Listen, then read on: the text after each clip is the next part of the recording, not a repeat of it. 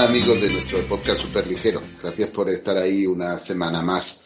Eh, hoy vamos a tratar de hablar de, con una cierta perspectiva histórica de qué es lo que está sucediendo con el, con el mercado de las telecomunicaciones en España y, también en, buena parte del mundo en, realidad. Y por eso vamos a hablar de, lo que parece un, mundo, un mundo raro. Eh, ¿Por qué los ingresos del sector telco se han desplomado desde eh, su máximo, ¿no? que podría estar en, el año, en el año 2007? Bueno, hay una respuesta muy, muy clara y es eh, la práctica evaporación, la práctica caída en, agudísima ¿no? de los ingresos asociados al tráfico de voz. Por ejemplo, y en España, la voz móvil eh, valía en 2007 casi mil millones de euros al, mes. Y en 2020 estamos hablando de valores que pueden rondar los 75 millones. Es decir, ha pasado de mucho a muy poco. Eh, la evolución en el, en el fijo es eh, muy similar. Y aunque ahora ya estamos en lo que sería la parte plana de la S, probablemente más en voz que más en móvil que en fijo, eh, la tendencia es clara, los, ingresos de voz tienden a cero. Se suele, cuando se, examina este fenómeno, eh, se, suele, se suele hablar de una migración desde un negocio o un mercado basado en la voz a uno basado en la, en la banda ancha. Pero, pero, viendo este dibujo, viendo la magnitud de la, de la variación, eh, lo que vemos en realidad es la desaparición por agotamiento de una metáfora que ya dura más de 100 años, la metáfora de la llamada y, la voz, y la creación de un mercado completamente nuevo, ¿no? que es el mercado de, la banda ancha.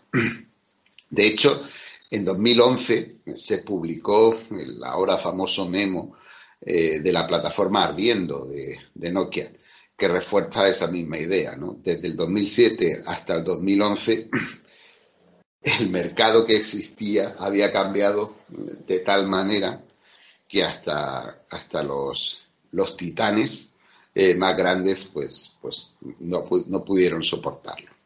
Eh, y otro ejemplo eh, palmario pues también es el de la práctica desaparición también de los, de los SMS, que eran una fuerte importante de ingresos en, en esta época, en el 2007, en el 2008, y que ahora son irrelevantes.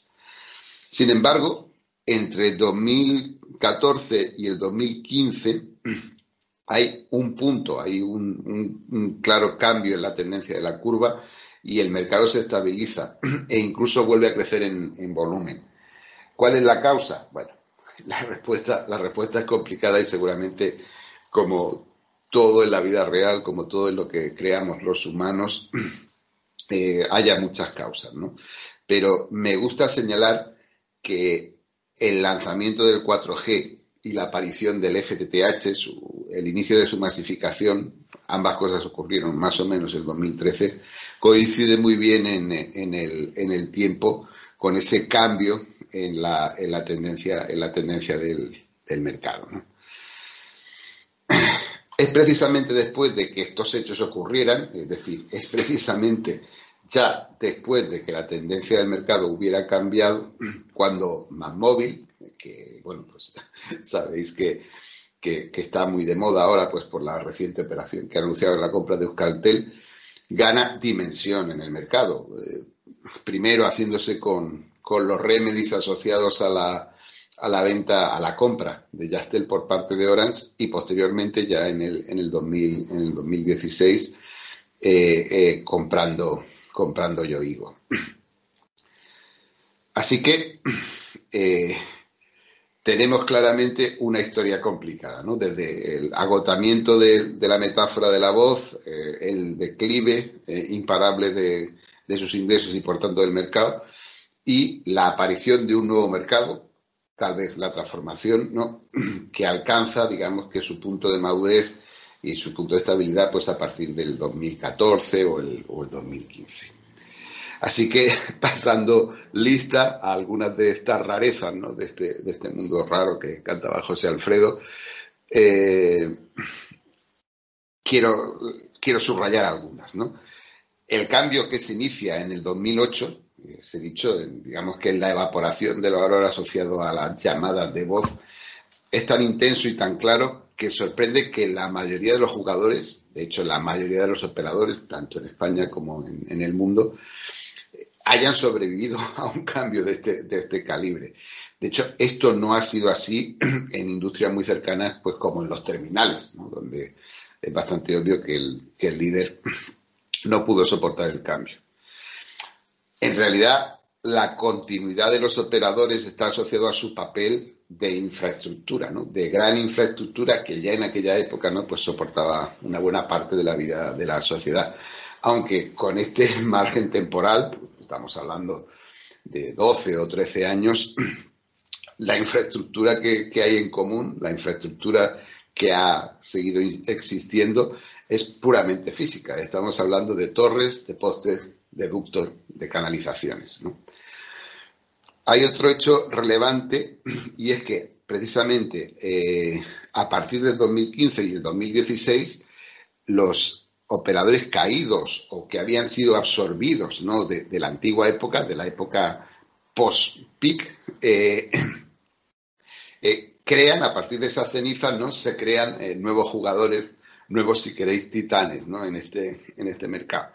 Y es precisamente el caso de, de Móvil, que, entra con fuerza en el mercado, gana tamaño, y ya existía antes como operador móvil virtual, precisamente en esa, en esa época.